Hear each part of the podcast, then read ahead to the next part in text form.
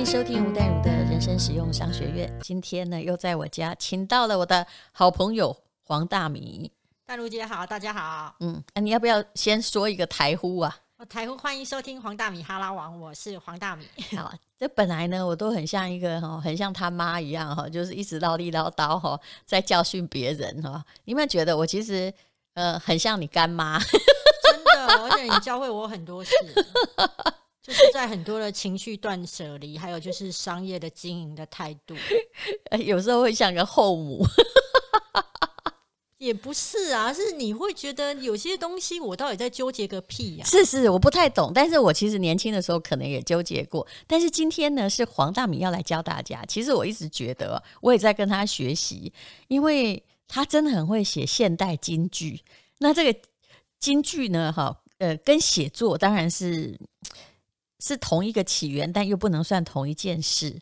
因为写散文的人其实未必能够创造出很好的句子，让大家唰啊打中了这样子。嗯、可是黄大米很厉害，尤其他的那个两本书哦，他的句子呢，就是其实都取得很酷。虽然我会忘记，你知道吗？没有关系啊，但是大家会买就好。我功能性很清楚。对，但是一听的时候有被打中。那这其实是商业行销上哈。金价行李架的本事，嗯，我先讲一下，是说第一个啦，哎、欸，我觉得粉丝团其实是对我而言是真的是让我的生命开出了一朵花，嗯哼，哦，开出了新的路，就是其实我。就是从小的家境比较不好嘛，啊，我本来就是，其实我追求的就是名跟利嘛，嗯，因为我觉得那这样子才可以甩掉过去童年的自卑感，嗯，所以名跟利我是都要的，嗯，可是以前在电视台，你虽然是抱着想要去追逐名利的心情，哈，真的，我真的很努力工作，嗯，我非常的认真。这样你讲话很吸睛嘛？比如说一般人就会先推辞一番，但是黄大米反其道而行，所以你慢慢听他讲话就知道了。好，一个人很大声的说：“名跟利，我全部都要，我都要啊，嗯、我都要啊，不然我奋斗什么啊？我哎、欸，我超认真的哎、欸，嗯，而且那一种大家不要的那一种什么连续假期什么，人家问我说：‘哎、欸，你可不可以？’我都说我可以、欸，哎，嗯，对啊，我真的觉得，其实我小时候也是这种人呢、欸，对啊，就是就是任劳任怨，我就是很本分。可是我的很本分，是因为我希望我在将来我可以过好日子。嗯”这是两回事。对、嗯、对啦，我本来认为看过有多少有名跟利的人，后来并没有过好日子。对啊，熬来的也糟精啊，那个不是我，那个不是，对，那个那个，对你先要奋斗，然后再来求北招金嘛，对吧？而且我觉得我个性不太会招金啦，嗯，对，因为我还蛮踏实的。那比较意外的是说，反而是粉丝团让我呢，就是反而嗯有了名跟利的一个感觉。嗯、其实以前在电视台是没有，但是你当然说粉丝团的经营，它是建立在你过去那些呃在采访的经验，所以你可能在抓议题。可是你算很快了，嗯，我算很快，我我有一些操作，对，比如说我们在荧幕哈说起说起来，因为。比如台湾人认识我们也是二三十年了，对对不对？但是你算很快的，嗯，因为你成名并没有很早，哎、欸，我成名超晚的、啊，是啊，你本来记者老实说，记者能成名，我告诉你，都只有业界认识你啦，你当多大都一样，嗯，就是自以为自己有成名，对，对，就是业界，是就是业界，然后觉得自己是一哥跟一姐，嗯，可是走出去没有人知道，嗯、然后电视台消失了你这个一哥跟一姐的时候，他也觉得无所谓，但是那些一哥一个一姐的时候。当然，我也有有过那样的心情啦，就是把资历当伟大，嗯、但是资历很多时候你累积太深的时候，它就是伟大不掉，它会拖垮你，因为金句出现了，对、嗯、对，老板会觉得不好用，是。那所以我当时候进粉丝团的时候，我觉得大概有一个比较好，奠基在一个比较好的一个一个过去采访的一个经验，就是如果现在的热议题是什么？你就应该要去操纵那个议题，你应该是要往那个议题上面去发想。那当时一开始走的时候，其实那个几乎就是十几年来你做新闻写作的一个基本功了，所以抓议题是抓很快。那你知道吗？其实 FB 或是任何做 YouTuber 最难的是被看到。是。那我当时因为你知道吗？我我一直认为无力之力是大力。嗯。那我当时就变成说，我其实很同情一些就是网站的小编都没有钱，嗯，付给作家稿费，嗯、所以他们跟我要稿子，我一定都是免费授权。嗯、那也因为免费授权，我当时真的没有想太多，嗯，我还有一份工作嘛，嗯，那又是免费授权，我觉得干我屁事，嗯，就是你拿去之后，到底我受不受欢迎无所谓，嗯，对啊，啊，我都免费了，就没有想到，因此反而就是让我的那个曝光度大增，嗯，所以。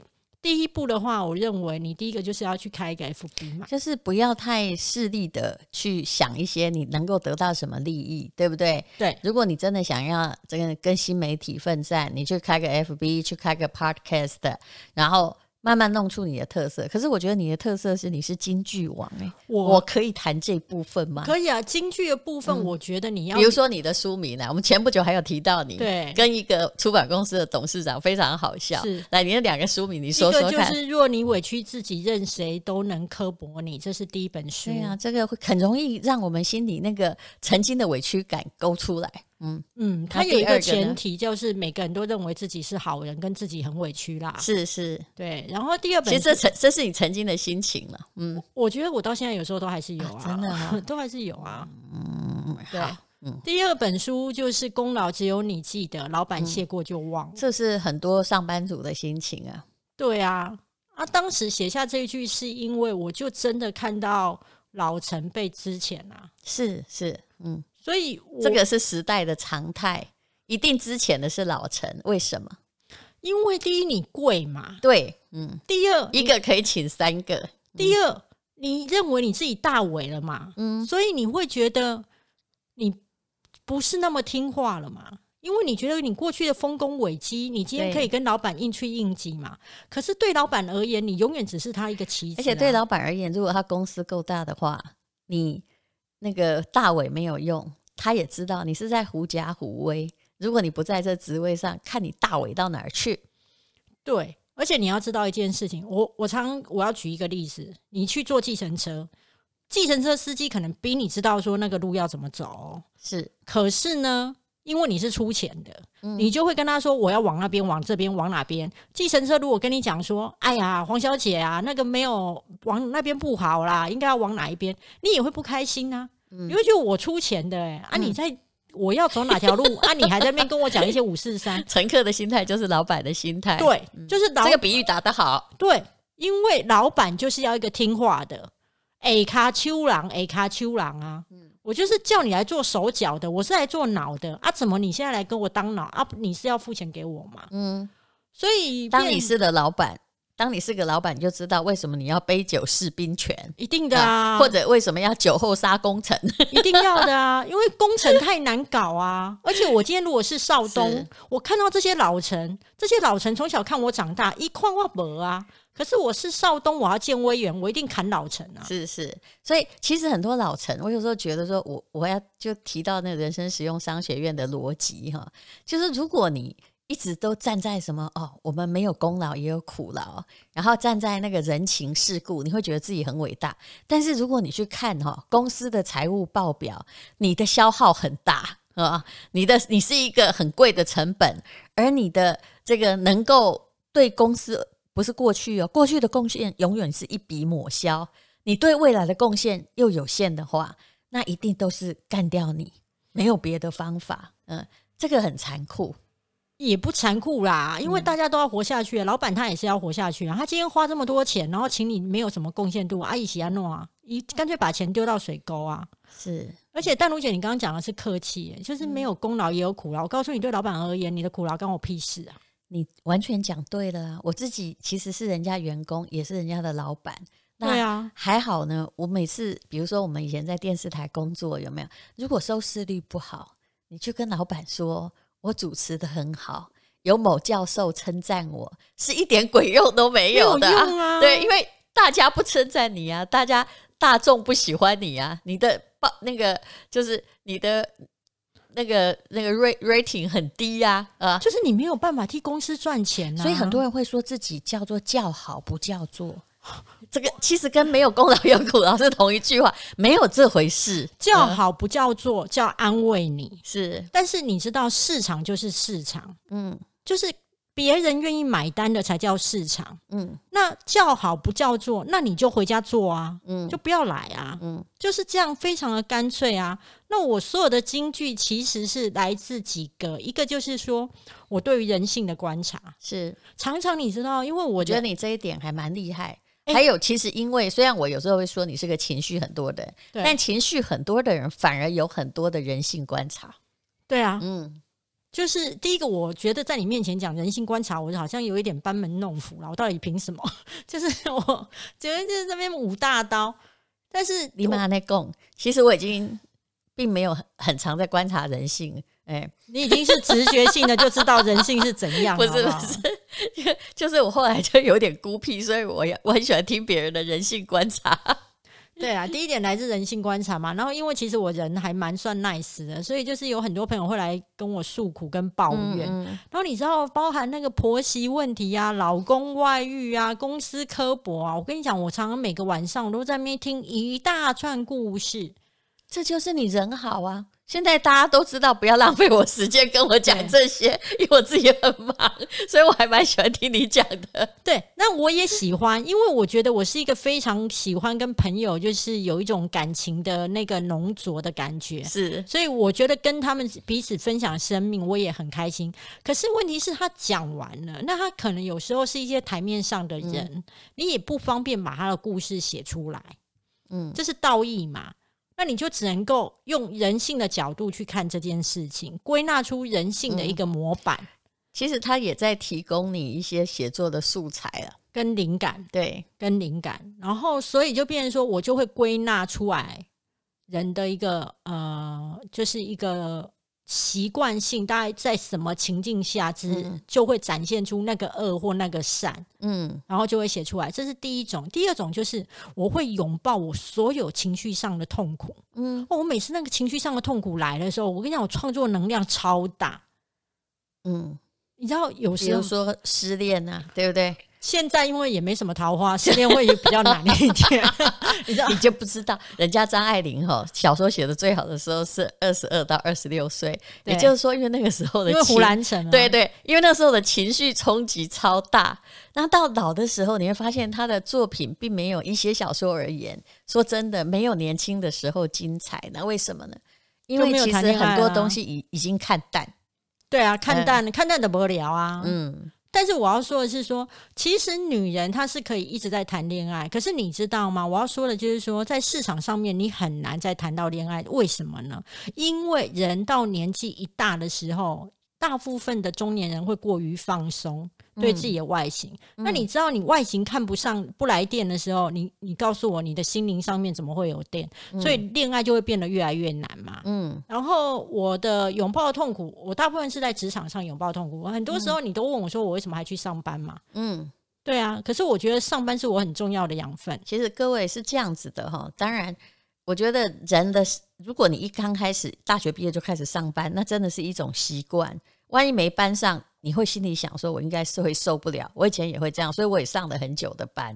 但是如果因为为什么要问他会去上班呢？因为，嗯、如果说哈，你现在在 FB 啊，你也有几十万的收入，而事实上你上班的收入根本不到那个十分之一。那其实你应该对上班是不是有挣扎，对不对？那继续上班的理由，只是因为你怕另外一边的这种这个新媒体的收入没有安全感，对不对？没错啊，对啊，乡下小孩特色，我以前也是这样。因为第一个就是说，上班会让你觉得有一个社会的定位嘛，嗯、哦，然后爸爸妈妈好像也比较安心嘛，嗯、你就是不用再去跟你爸爸妈妈做一些解释跟交代。因为你知道，我爸，你知道我爸是很传统的。嗯、有一次我跟他讲说啊，人家找我做业配，爱公上面写业配，我老公就是人家给我。商品试用啊，如果试用好啊，啊，我推荐啊，还会给我钱。嗯、你知道我爸有多忧心忡忡的跟我说话吗？说什么？他说：“我跟你讲吼，黑一定是诈骗集团，吼，你卖红喷，以后来一定会叫你去投资，啊，你唔通公公，你懂吗？就是对我爸妈而言，他们那么淳朴的人，他是非常担心你怎么会在做一些无为不为，他完全听不懂啊。欸、你的人生的主力，就是说人生你要顾虑的层面还蛮。蛮大的吧，哦，对啊，因为我很希望我爸妈开心啊。你希望他们认同你？呃，我很希望。然后终于现在是有，但是我还是会希望在他们也可理解的一个状态。所以，然后再来就是上班。那这样，我跟你讲，你如果要顾虑这个，那你现在倒还没嫁，你爸妈还是一样有心。哦，那他还那还好，因为我、哦、因为我那你爸妈还算那个嗯有心思潮，很不是不是，因为他知道他女儿有多难搞，就是他女儿嫁了之后也回不了，你敢知？我妈拢讲倒阿喜也假不了，就是倒阿喜是什么？就是每天都会来倒啊。可以，所以可见，在你爸妈的心目中，你也还是一个情绪很多的人。他们觉得很难搞啊，忤逆呀，不会听话啊，拢家里大主大姨呀，要安怎就安怎啊，性格就坏的啊。嗯，对我，我觉得我妈。跟我爸其实也是蛮不容易的，你知道，女儿如果太有主见的时候，其实父母是很担心的啊。对，那我觉得上班的灵感是，那个担心很不必要啦，没办法啊，我妈也一直担心到她过世为止。你妈妈？不过你知道吗？别、欸，你畅销作家 哎、欸，但是没有没有没有，他你你在他的眼里永远是一个。傻乎的孩子，他们自己被诈骗集团骗没关系，但他动不动在担心你被诈骗集团骗，跟你这个一样啦。但是我我其实是从从我自己的成长过程中，一为什么一直要说你，如果你真的智慧没有别人多，经历没有别小孩的来的这个多元化的话，你一定要放手，否则你的担心一定是一个巨大的负担。